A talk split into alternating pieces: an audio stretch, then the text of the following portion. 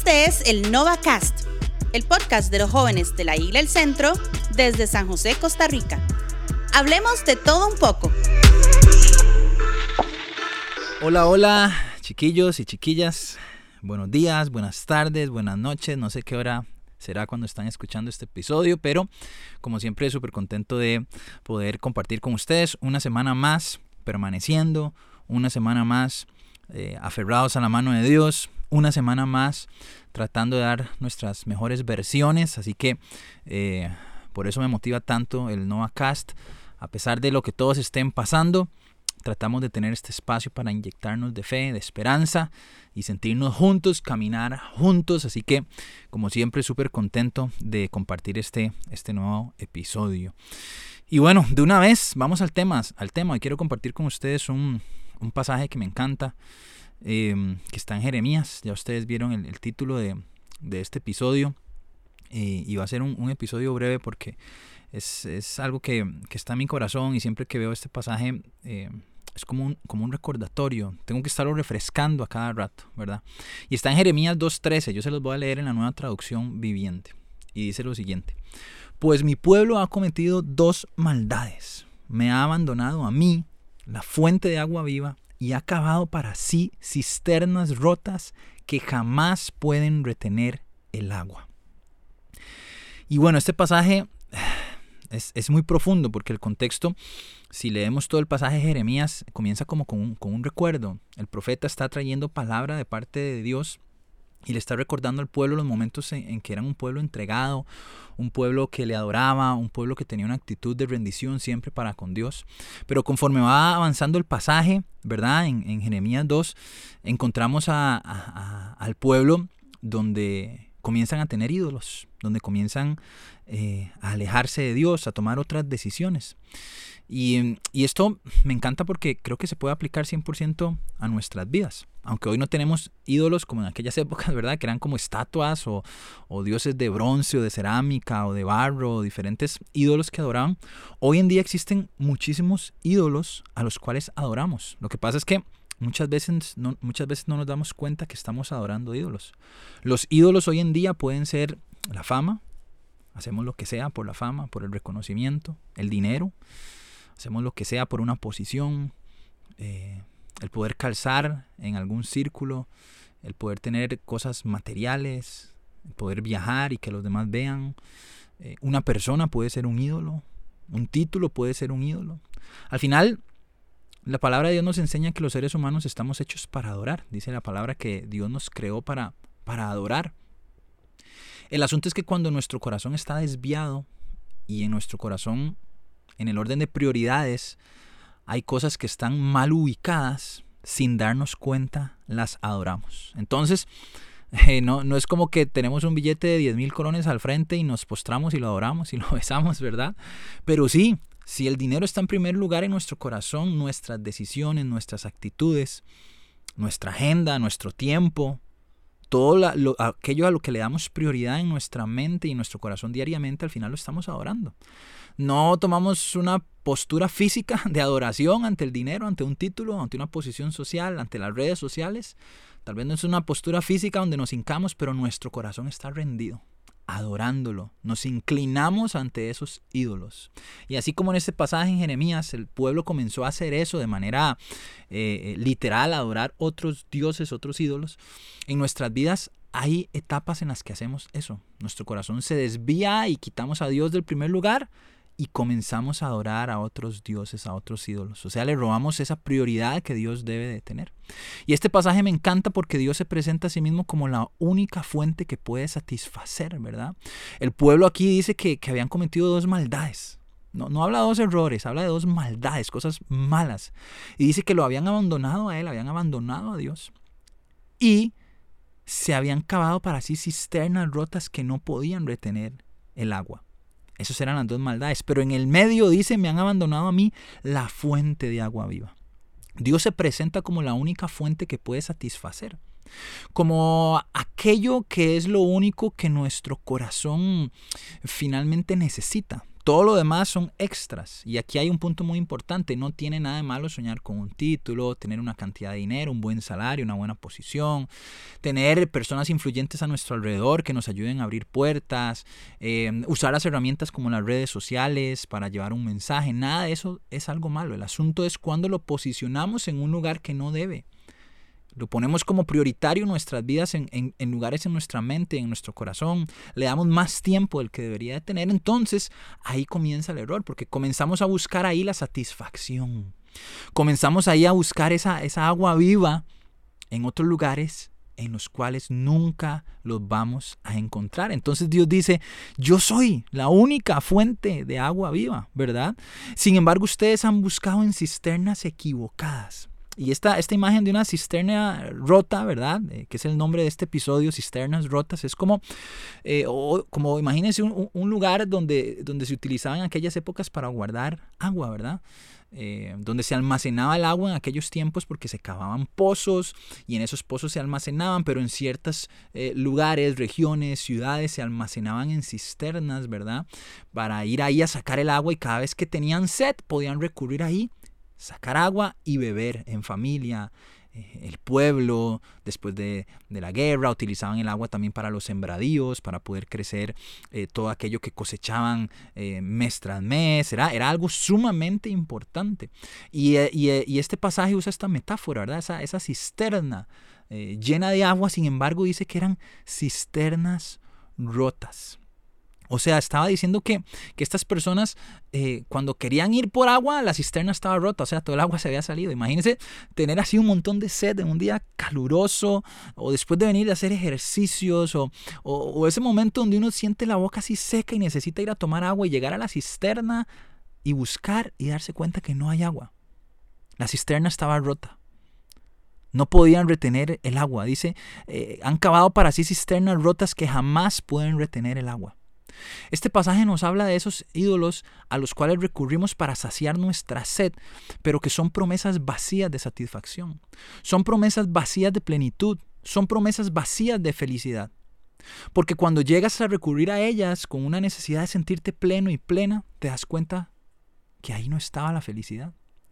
Cuando anhelaste, anhelaste, tanto ese puesto de trabajo y trabajaste duro y fuerte y te esforzaste y llegaste a tener ese puesto y te sentís feliz un tiempo, pero lo habías tenido como un ídolo, habías dejado a Dios a un lado, te das cuenta que seguís triste. Después de unos días, como un chicle, yo lo comparo a un chicle. Usted agarra un chicle y lo mastica y tiene un buen sabor, pero a, los minutitos, al ratito se le va el sabor y ya no sabe a nada. Exactamente es igual, tenemos ese puesto de trabajo y nos sentimos felices y, ay, qué bonito, qué satisfacción, pero cuando el corazón no está anclado, eh, cuando el corazón no está bebiendo de la, de la fuente de agua viva, va a volver a tener sed va a volver a tener sed, porque estos, estas promesas son cisternas rotas. Tuviste ese puesto, pero luego te das cuenta que seguís triste, sentís sintiendo que algo te hace falta, sentís, seguís sintiendo que hay algo que no está completo en tu vida.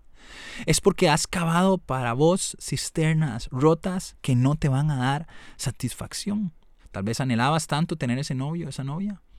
Lo lograste, estás con esa persona, pero en lo profundo de tu corazón, después de unos meses, decís, ah, esto no, no, me llena, hay algo que me hace falta, no me siento completo, no me siento completa. Y luego esa persona se va y te das cuenta que el mismo dolor está ahí, pero aún más grande. Porque al final, muchachos, solamente hay una cosa que nos puede satisfacer. Buscamos la felicidad en lo externo y no lo interno. Relacionamos nuestro éxito y nuestra felicidad en cosas, en cosas materiales, en personas. Y todas esas cosas jamás van a poder retener la verdadera vida. Son cisternas rotas. Parece que hay agua, pero escasea. Parece que hay agua, pero se agota. No tiene la capacidad de llenarnos. ¿Cuántas veces sentimos que lo que tenemos o hacemos no nos satisface, no nos llena, no nos da plenitud, no nos da felicidad? Es porque hemos creado una cisterna rota. Me encanta porque C.S. Lewis decía que el ser humano anda en una, en una búsqueda implacable de algo que no es de este mundo. Y si el ser humano necesita una satisfacción que este mundo no puede dar, es porque muy probable esa satisfacción esté en algo que es ajeno a este mundo. ¡Wow! Me encanta. Porque es cierto, al final la verdadera felicidad no está en esas cosas. La Biblia usa la palabra gozo. Y gozo va más allá de un estado emocional. La felicidad, la alegría es, un estado emocional que depende de los, de los, factores externos. Si hay dinero, estoy feliz, si, estoy con esa persona que me agrada, eh, que me gusta, si tengo este trabajo, si tengo estas posibilidades, eh, estoy en ese estado emocional y es válido, no tiene nada de malo. Las emociones son válidas y Dios nos las da para que las disfrutemos, para que las vivamos. Pero el gozo, el gozo es, una, es como una, una plenitud que no está sujeta a lo externo, sino a lo interno. El gozo es un estado de convicción y seguridad y deleite provocado no por lo, por lo externo, sino más bien a pesar de lo externo. O sea, que puedo tener gozo a pesar de que las circunstancias externas no sean las mejores. El gozo al final de cuentas es una actitud interior que gobierna por encima de las circunstancias. De hecho dice el Salmo 116, me has dado a conocer la senda de la vida, me llenarás de alegría en tu presencia. En tu presencia hay plenitud de gozo y de dicha eterna a tu derecha. Me encanta este salmo, Salmo 16, 11, nueva versión internacional. En tu presencia hay plenitud de gozo. No en ese trabajo hay plenitud de gozo, no en ese salario hay plenitud de gozo, no en esa relación hay plenitud de gozo. No, no, no, no. Esos son cisternas vacías, dioses que fallan. Solamente en Dios puedo encontrar ese gozo permanente. Solamente en Él puedo encontrar esa agua porque el mismo Jesús lo decía, vengan a mí, vengan a mí, acérquense a mí y no van a tener sed jamás. No van a tener, beban de esta agua.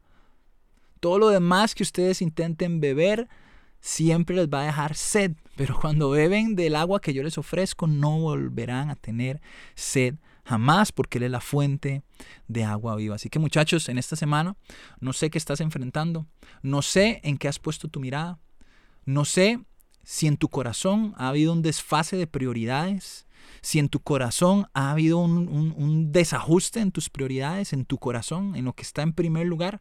Pero el llamado esta semana, este devocional, es que volvamos a calibrar aquello que es importante en nuestro corazón. Desechemos las cisternas rotas y volvamos a calibrar en orden de prioridades. Tus estudios están bien, son importantes.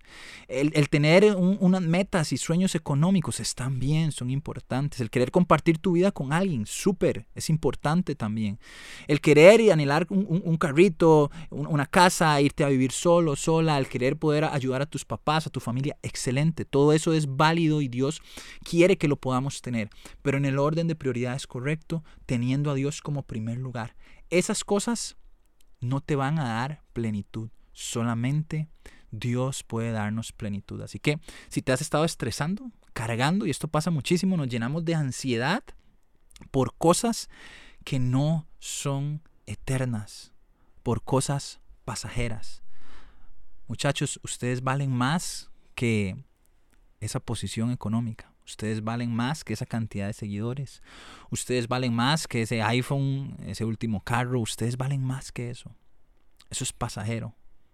Nada puede saciar nuestro corazón. Cuando tenemos lo más importante, lo tenemos todo. Así que meditemos en eso esta, esta semana. Pidámosle a Dios que nos ayude a, calibrar nuestro corazón y a ponerlo a Él en primer lugar.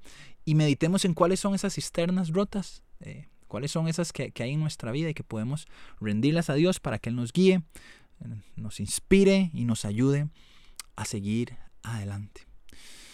Dios, en este momento queremos rendir cada una de esas cisternas. Me uno en fe con cada uno de los muchachos, ahí donde van, camino a la universidad, al trabajo, al colegio. Están en casa esperando un trabajo, están en casa esperando que los llamen para esa entrevista. En medio de cada lucha, cada circunstancia, Dios, me uno con ellos en fe, creyendo que podemos rendir nuestro corazón una vez más, creyendo que, que tú eres la única persona que nos puede satisfacer, que solamente en tu presencia encontramos esa plenitud de gozo, ese gozo, esa, esa sensación de, de, que todo está completo, aunque hagan falta ciertas cosas, Dios. Pero cuando vos estás en nuestro corazón, no hay nada más que falte. Así que te pedimos que, que nos llenes de esa fuerza, Señor. Yo oro por cada uno de ellos, te pido que los fortalezcas, que quites toda ansiedad que, que hay en sus corazones, en su mente, por estar preocupándose por cosas pasajeras y que nos ayude siempre a afirmar nuestro corazón a lo eterno y a beber siempre del agua eh, de vida eterna que solamente viene de ti, de tu presencia, de tu amor y, la, y de la seguridad que nos da saber de que tú estás en control de nuestro presente y nuestro futuro. Te doy gracias porque creo que en este momento, a donde sea que los muchachos estén en sus casas, en, en el bus, en el Uber, donde sea que vayan, haciendo ejercicios, en el gimnasio, Dios, tu presencia está ahí con ellos, tocando. Porque en el mundo espiritual no hay tiempo, no hay espacio. En este momento creo firmemente, Dios, que tú estás inundando corazones de paz. Así lo creo. Y puedo sentir la presencia de Dios, que así como toca mi vida, toca la, de cada uno de los muchachos que están escuchando este episodio. Dios, te doy muchísimas gracias. Ponemos nuestras vidas en tus manos y confiamos que vamos a seguir solamente poniendo nuestra mirada en ti, Dios. Amén. Amén y amén. Chiquillos, un abrazo, seguir para adelante, no desfallezcan, mañana va a ser un nuevo día, siempre hay nuevas oportunidades de ajustar, de cambiar, de poder ver la vida desde, un, desde una perspectiva diferente. Dios está con nosotros, Él es la fuente de agua viva en nuestras vidas. Nos escuchamos la próxima semana. Chao, chao.